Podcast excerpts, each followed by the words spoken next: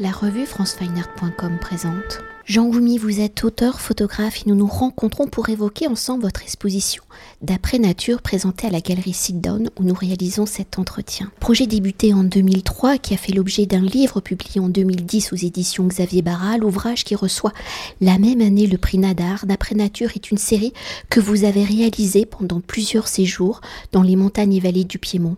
Un projet que vous avez réalisé au moyen format en traversant et en marchant à travers le paysage où vous avez concentré votre regard sur une nature sans présence humaine, mais où les traces des hommes sont visibles.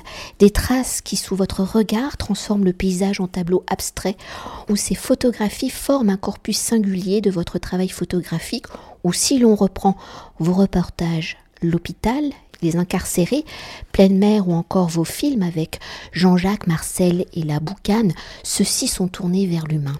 Alors pour évoquer la genèse d'après nature en 2003 au début du projet, quelles ont été vos réflexions pour vous tourner vers le paysage, vers la montagne, vers ces espaces sans humains? Votre expérience de la mer a-t-elle guidé vos réflexions vers la montagne? Comment avez-vous choisi la région du Piémont, les Alpes italiennes Eh bien d'abord, euh, la montagne, je la connaissais enfant. Euh, en, Occitanie, en Ariège, dans les Pyrénées. Et en fait, le lien entre la mer et la montagne, c'est le, le grand tout, c'est le cosmos. Ça, ça fait très prétentieux d'en parler comme ça, mais c'est quand même ça, réellement. C'est-à-dire, quand vous êtes à bord d'un bateau, vous êtes dans un chalet au milieu du grand, du grand univers, enfin de grand univers. Idem dans la montagne, puisque j'aimais bien m'y déplacer euh, plutôt seul, oui, souvent, et puis m'immerger totalement. Donc pendant des, une semaine, deux semaines, trois semaines, au même moment, si vous voulez tout savoir, je finissais et j'étais dans le travail, un travail, ça a duré sept ans quand même, cette opération. Mais pendant trois ans, j'étais dans des sous-marins nucléaires. C'est-à-dire qu'il y a un choc énorme entre une concentration humaine très violente où sur 100 mètres carrés, vous avez 80 personnes, voire plus, et dans la montagne, vous avez quasi personne. Et cet ensemble des deux me convenait fort bien et ressemblait exactement à ce que, adolescent et enfant, euh, je, fréquentais, c'était l'univers que je fréquente encore, c'est-à-dire ça peut être très bien la montagne, la mer, les bords de mer en fait, les rivières, c'est l'univers à la Giono, à la Genevois, à quelque part à la Julien Gracq. Je reviens toujours sur cela et plus. Euh, parce que c'est franchement, mais je l'apprends avec l'âge en plus, c'est franchement ma nature. C'est-à-dire que lorsque je suis allé sur les chalutiers, c'était les moments où je refusais d'être trop à Paris, où je n'ai jamais été vraiment, et les moments où j'allais régler mes trop de tensions. Et, il n'en restait pas moins qu'à bord des chalutiers. Oui, il y avait des difficultés de toutes sortes, mais là au moins j'étais en harmonie. Idem dans les montagnes. Et pour poursuivre dans ces séjours solitaires où la montagne, les éléments qui en constituent les formes du paysage, dans la forme lente de la marche, munie donc d'un moyen format et de film en noir et blanc, votre regard s'est tourné vers le sol, vers la terre, la pierre, la végétation, formant ainsi des paysages plutôt abstraits, déstabilisant le regardeur où l'infiniment grand devient détail petit. Alors dans la construction de votre regard, quelles ont été vos réflexions justement pour choisir ce moyen format, le noir et blanc, pour porter votre regard vers le sol, vers la matière formant le paysage, vers l'émotion des formes, vers la poétique des éléments, vers l'abstraction, vers la déstabilisation? Parce que je cherche tout simplement à me déstabiliser tout seul, comme un grand. Et plus je ne comprends rien dans l'image que je vois à un moment, mieux c'est. Bon, ça c'est l'idéal à atteindre, c'est-à-dire tout d'un coup voir un paysage ou des gens, parce que ça m'est arrivé aussi, comme si c'est pas la première fois, le regard d'un aveugle. Ça s'ouvre et on se dit mais qu'est-ce que c'est? Qu'est-ce que c'est ça? Et le ça, ça peut être une forêt, des, choses.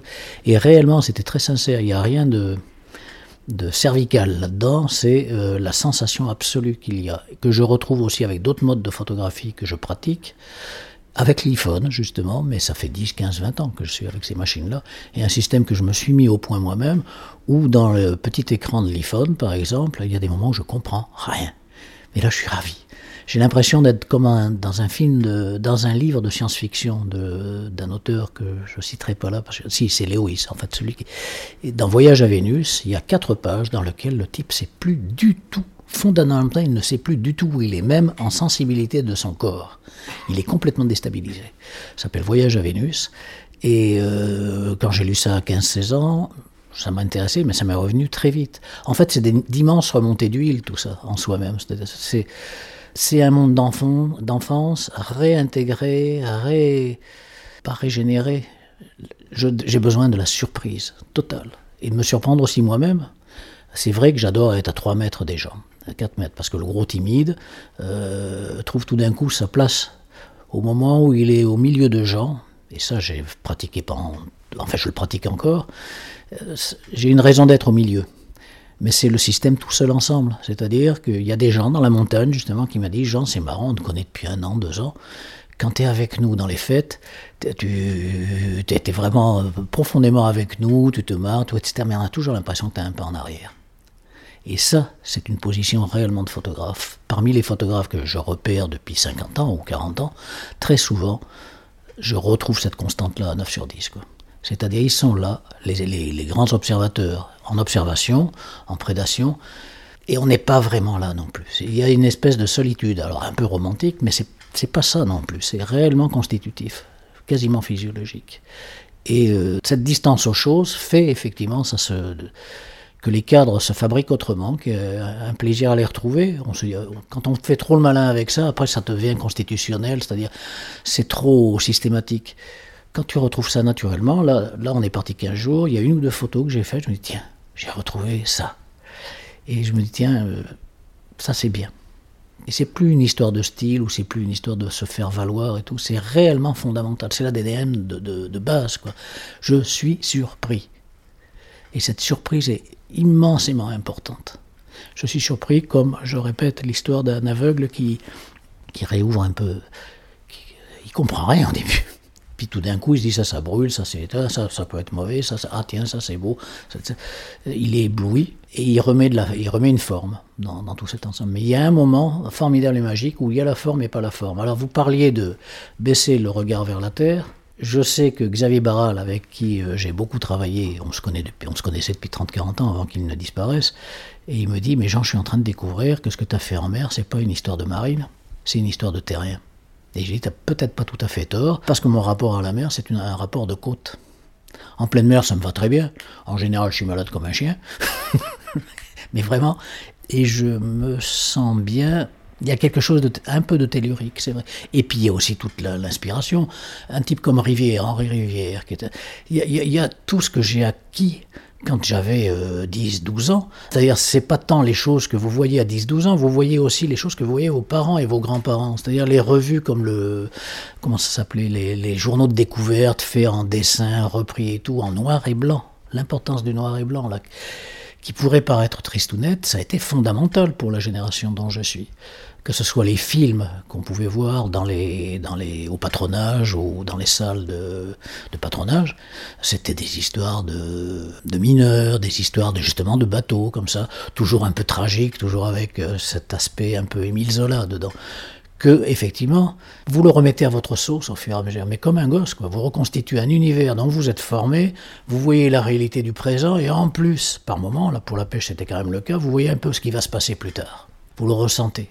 Vous êtes à un moment de fracture où il y a le avant, le après, mais il y a une vraie ligne de démarcation à un moment qui se fait. Pour le paysage, c'est plutôt une ligne de démarcation qui me concerne, moi, totalement, et qui a été partagée en partie avec euh, ma compagne, qui elle-même s'intéressait énormément à la peinture, et, comme un moment, je regarde ce qu'elle présente, comme je regardais euh, quand j'avais 5 ans ou 6 ans, comme je regardais les gravures que mes parents avaient, ou les films sur un petit machin pâté. Je sais que Chris Marker faisait la même chose.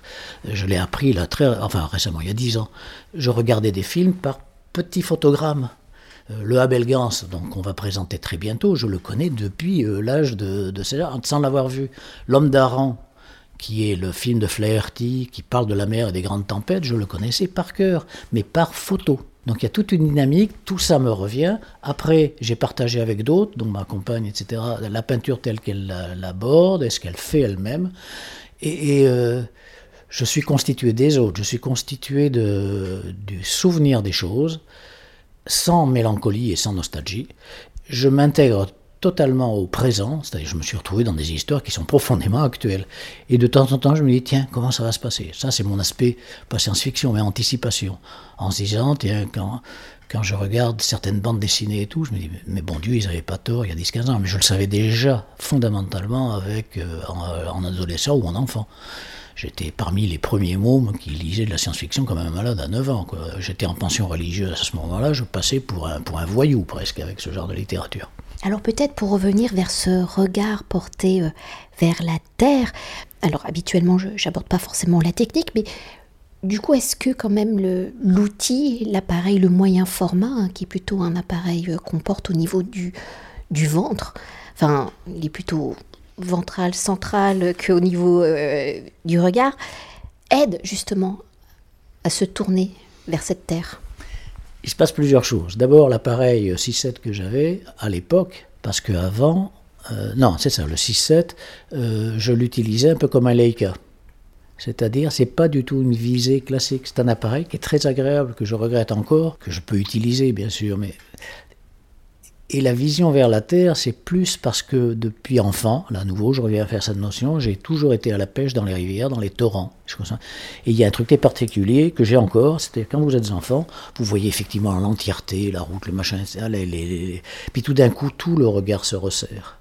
Les, les petites parcelles de courant, l'écume, les herbes sous l'eau, la fougère ou un bout de fougère qui est là, une vibration, un poisson, une ombre, etc.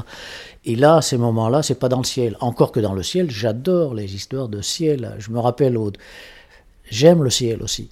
Mais ça s'est porté là parce que peut-être que graphiquement, c'était plus, plus fort pour moi. Et j'étais plus facilement troublé, on trouve des troubles comme ça dans l'exposition qui est là, assez fort.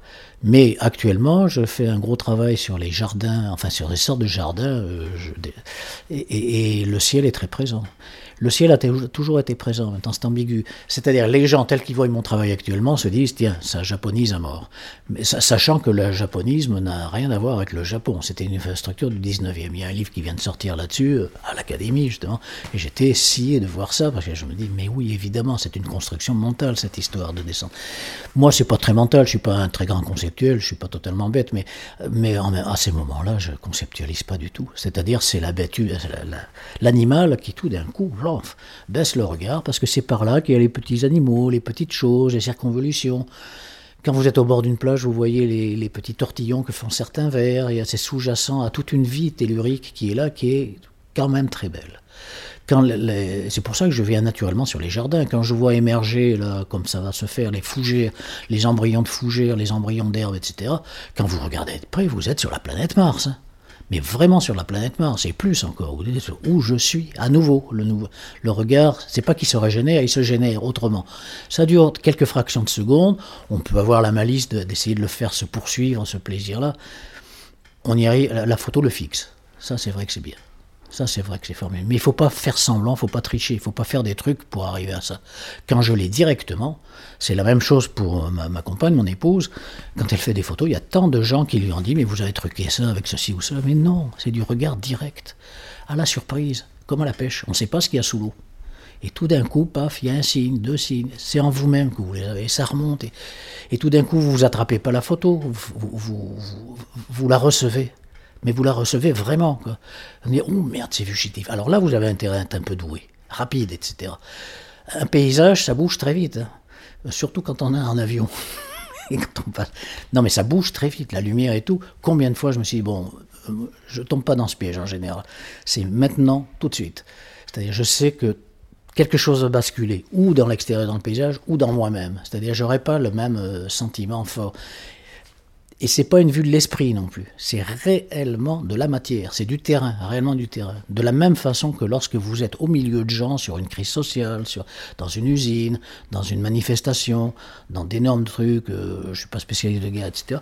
C'est c'est pas le moment de projeter, c'est d'être comme un chat, mais de fondre sur la proie. Euh, et dans un paysage, c'est pareil, vous fondez sur le truc, un peu moins vite, c'est des réactions un peu moins vives et spontanées mais il y a un aspect choper la mémoire décisive, c'est de cet ordre-là.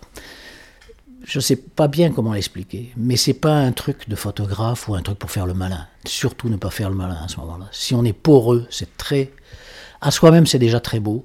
Et pour les autres, les gens peuvent le ressentir sincèrement. Et puis, si quand ça passe, ben, je suis pas mécontent. Et de temps en temps, ça passe. Là, il y a, je vous dis, il y a quelques jours, je sais qu'il y a une ou deux photos. Je me dis, ah tiens, ça continue encore. Donc ça, mais ça continue depuis des années, cette vacherie. Et c'est très bien. Je suis vraiment content quand il y a plénitude là à ce moment-là, en soi-même. On est. puis ça vous. Vous avez un coup électrique dans le ventre, c'est animal, fondamentalement c'est comme un poisson attrapé, merveilleux. Et peut-être pour évoquer un élément de vos photographies, enfin moi c'est ce que j'ai perçu en les regardant, c'est le silence, un silence venant de la matière même du paysage, un silence venant de la non-présence humaine. Alors comment le silence du paysage a-t-il guidé votre regard? Peut-être qu'on va revenir sur certaines choses que vous avez déjà évoquées. Comment la nature, le paysage vous a-t-il justement parlé? Comment a-t-il brisé le silence des éléments. Ça, c'est une notion importante. Ce silence, on peut même le trouver dans un bruit effroyable. En pleine mer, avec les turbines et tout, c'est quelque chose profondément en vous. Moi, en montagne, il fallait toujours deux ou trois jours pour être en paix, relativement en paix, pour pouvoir me faire, pour m'immerger, pour me faire un peu submerger, mais pas toujours je vous ai dit, je faisais un passage de, choses un peu raides avec les sous-marins, avec Tchernobyl aussi, qui m'a profondément transformé là par contre. Le silence aussi dans ces forêts, mais c'est pas mystique, mais quelque chose qui a, à voir avec le plus qu'humain. Et dans le silence, vous vous-même, vous êtes plus en paix avec vous-même. Mais en ce qui me concerne, il me fallait toujours deux trois jours, avec des nuits bizarres. Et quand je parle avec certains photographes qui sont habitués à ça et qui sont ah, relativement bien sincères avec eux-mêmes, ils savent qu'il leur faut du temps pour retrouver. C'est pas une histoire de paix, c'est une histoire de pouvoir recevoir, pouvoir se faire envahir, pouvoir être poreux, mais vraiment poreux. Et la photo là-dessus est formidable. Elle vous amène une ombre de, de quelque chose qui vous dépasse un peu quand même. Et, et quand c'est ces moments-là, on peut, on peut être pas ému, mais on se dit merde, oui là je suis juste. C'est comme pour la musique d'ailleurs. Les grands musiciens ou les, enfin ceux que je fréquente un peu, ce sont des, c'est pareil pour. Ils font pas les malins. Ça vient ou ça vient pas. Point. Et si aujourd'hui nous réalisons hein, cet entretien au cœur de votre exposition, donc à la galerie Sidon, d'après nature étant aussi un livre aux éditions Xavier Barral, entre la lecture d'un livre avec des images en petit format et des tirages de grand format justement accrochés à un mur, dans la contemplation de l'intimité en tournant des pages ou dans la plongée d'un motif, hein, d'un paysage devant un tirage, comment avez-vous appréhendé justement le rapport de l'échelle à l'origine dès la prise de vue, puis à la reconstitution du paysage sur le support livre et sur le support tirage? Parce que je vous jouais de cette échelle, on a l'impression que c'est de l'infiniment petit, mais au final c'est de l'infiniment grand faire ça. non, c'est vrai que c'est pas. D'abord, c'est la distance des yeux à l'image. C'est comme lorsque vous allez au cinéma, il y a réellement des places bénites au cinéma. C'est ni trop en arrière, ni surtout, en ce qui me concerne, trop en avant. C'est. Euh, est-ce que votre regard est au 35 mm, au 50 ou au 90 Et le Terwitz, c'était plutôt 90. Euh, Henri, euh, Cartier-Bresson, c'était plutôt du 50 mm. C'est-à-dire la vue nord moi, j'ai été formé longuement au 35 et en ce moment, on forme tout le monde au 24, collectivement. Que pas mal non plus, mais enfin, c'est pas le même cinéma, c'est pas les mêmes images. Le rapport au livre, j'ai eu la chance formidable pendant 30 ans, dès le début, avant même qu'il ne soit très très connu, d'être avec Xavier. Xavier euh, a été infiniment, euh, était vraiment très doué là-dessus, à tout niveau, l'encre, le papier, etc. Et il le transmet. Et il sent bien dans le silence, on a passé des nuits à regarder euh, au sol. C'est pas des tirages, c'était des photocopies, les rapports, la façon d'agencer une image derrière l'autre. Parce qu'un livre, c'est pas un livre, c'est pas un catalogue. Un livre, c'est un film. On tourne des, photogrammes presque, comme lorsque je faisais petit avec Abel Gans, on y revient, avec Flaherty, avec des tas d'autres petits films. Euh, Nanook l'Esquimau aussi. Vu en photographe, c'est fabuleux. Je me suis retrouvé en Arctique à cause de ce, de ce pauvre Nanook, euh, en couleur et tout. Et ce rapport-là à l'image, vous savez pas le travail que ça vous fait en vous-même. Et je cherche pas trop à le. J'ai pas envie de dire le mot intellectualiser, je cherche pas trop à le conscientiser. on le sent Comme un chat sent la distance à une souris, s'il s'agit de capter, il sait que là, là, paf, c'est une fracture, plam, ça tombe. Et ça, c'est de l'ordre du jazzman qui, improvise. Il sait qu'il est juste. Il faudrait reprendre un peu dans la, dans de ce que vous me disiez, c'est-à-dire le, le, rapport entre l'image sur le livre et le rapport avec votre cadre dans l'appareil photo. C'est de l'ordre de l'instinctif, c'est de l'ordre de l'ADN, c'est de l'ordre de est-ce que vous êtes construit pour ça, c'est de l'ordre de la formation que vous avez eue enfant finalement. À l'école, j'étais bon et très mauvais en même temps. Euh, quand euh, il y a des semaines où je regardais uniquement les énormes photographies de, de, livres scolaires où on voyait dessiner la ferme avec la vache et puis au fond la forêt, le truc, mais un truc fabuleux. Il y a eu des, je, je, je les ai gardés. Pouvoir se promener dans la forêt, dans le regard vous vous projetez dans l'image en fait. Vous vous projetez dans le paysage que vous voyez ou vous vous projetez dans les masses humaines euh, qui peuvent être devant vous ou une activité répétitive euh, ou, la, pêche, l'immersion. Vous le sentez avec tout votre corps. Quoi. Pour ça que j'aime beaucoup des gens comme Giono. Je me rappelle à 14 ans ou 13 ans, j'avais lu le... J'ai plus le titre là en tête. Mais il y a un homme qui est littéralement euh, dans la rivière et il sent tout. Alors raconté par Journaux, c'est fabuleux. Genevois était très bon aussi. Ce sont des, il y a un style littéraire pour ça, vous voyez, parce que vous m'impressionnez avec votre micro. J'ai pas le nom là, mais il y a un vrai nom pour tout ça.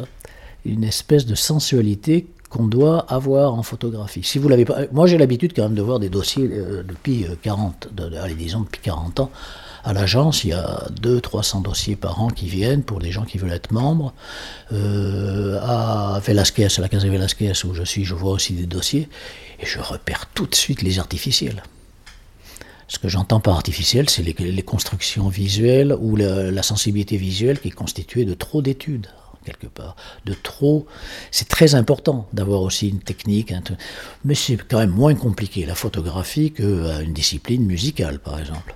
Où là, vous avez intérêt à ou technique, hein, ou la sculpture, ou quelque part aussi un peu la peinture. J'adore la spontanéité en photo, c'est-à-dire dès que je vois que c'est trop travaillé, c'est bien, je suis content, puis c'est en plus euh, c'est une, autre cour de récréation, mais c'est pas la même chose. C'est pas cette mémoire instinctive, c'est pas cette euh, décisive, c'est pas ce moment décisif qui est un peu éculé et emmerdant aussi, je veux dire, qui peut l'être. Il faut pas que ce soit un systématisme, ça. Mais ce rapport entre l'image sur sur le livre, on regardait tout de suite le rapport très bête d'un livre. Vous commencez pas par prendre un format de livre et mettre des images dedans. Vous commencez à voir les images que vous avez fait, la majorité, etc., et vous dire quelle est la taille la bonne taille du livre, quel est le bon papier, quelle est la bonne épaisseur, quel est presque le bon poids?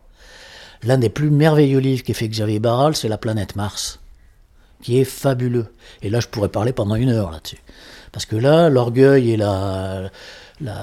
l'orgueil humain là-dedans, on ne sait plus qui a fait les photos, puisque c'est une machine.